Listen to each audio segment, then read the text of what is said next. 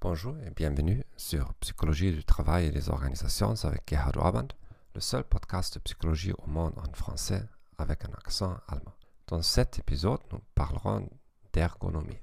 Commençons par une définition de l'International Ergonomics Association.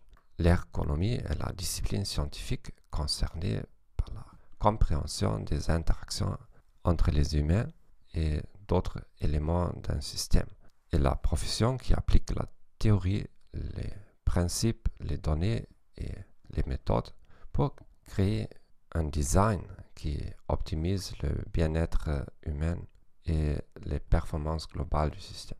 Traditionnellement, l'ergonomie se concentrait sur la façon d'aligner le lieu de travail avec les besoins du corps humain.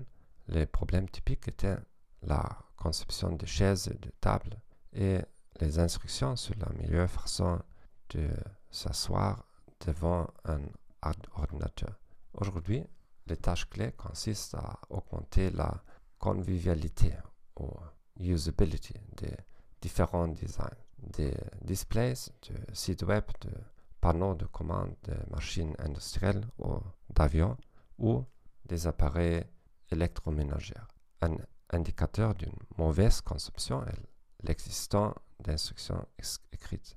Dans une porte bien conçue, vous n'avez pas besoin d'écrire pousser ou tirer. Une préoccupation majeure est de rendre la conception utilisable pour différents groupes d'utilisateurs qui ont des caractéristiques physiques et psychologiques différentes. Pour les enfants, pour les personnes souffrant de handicap, aussi les personnes fatiguées ou ivres ou les personnes analphabètes, en particulier pour des raisons de sécurité. Je vous remercie d'avoir écouté ce podcast. Je vous souhaite une bonne journée et au revoir.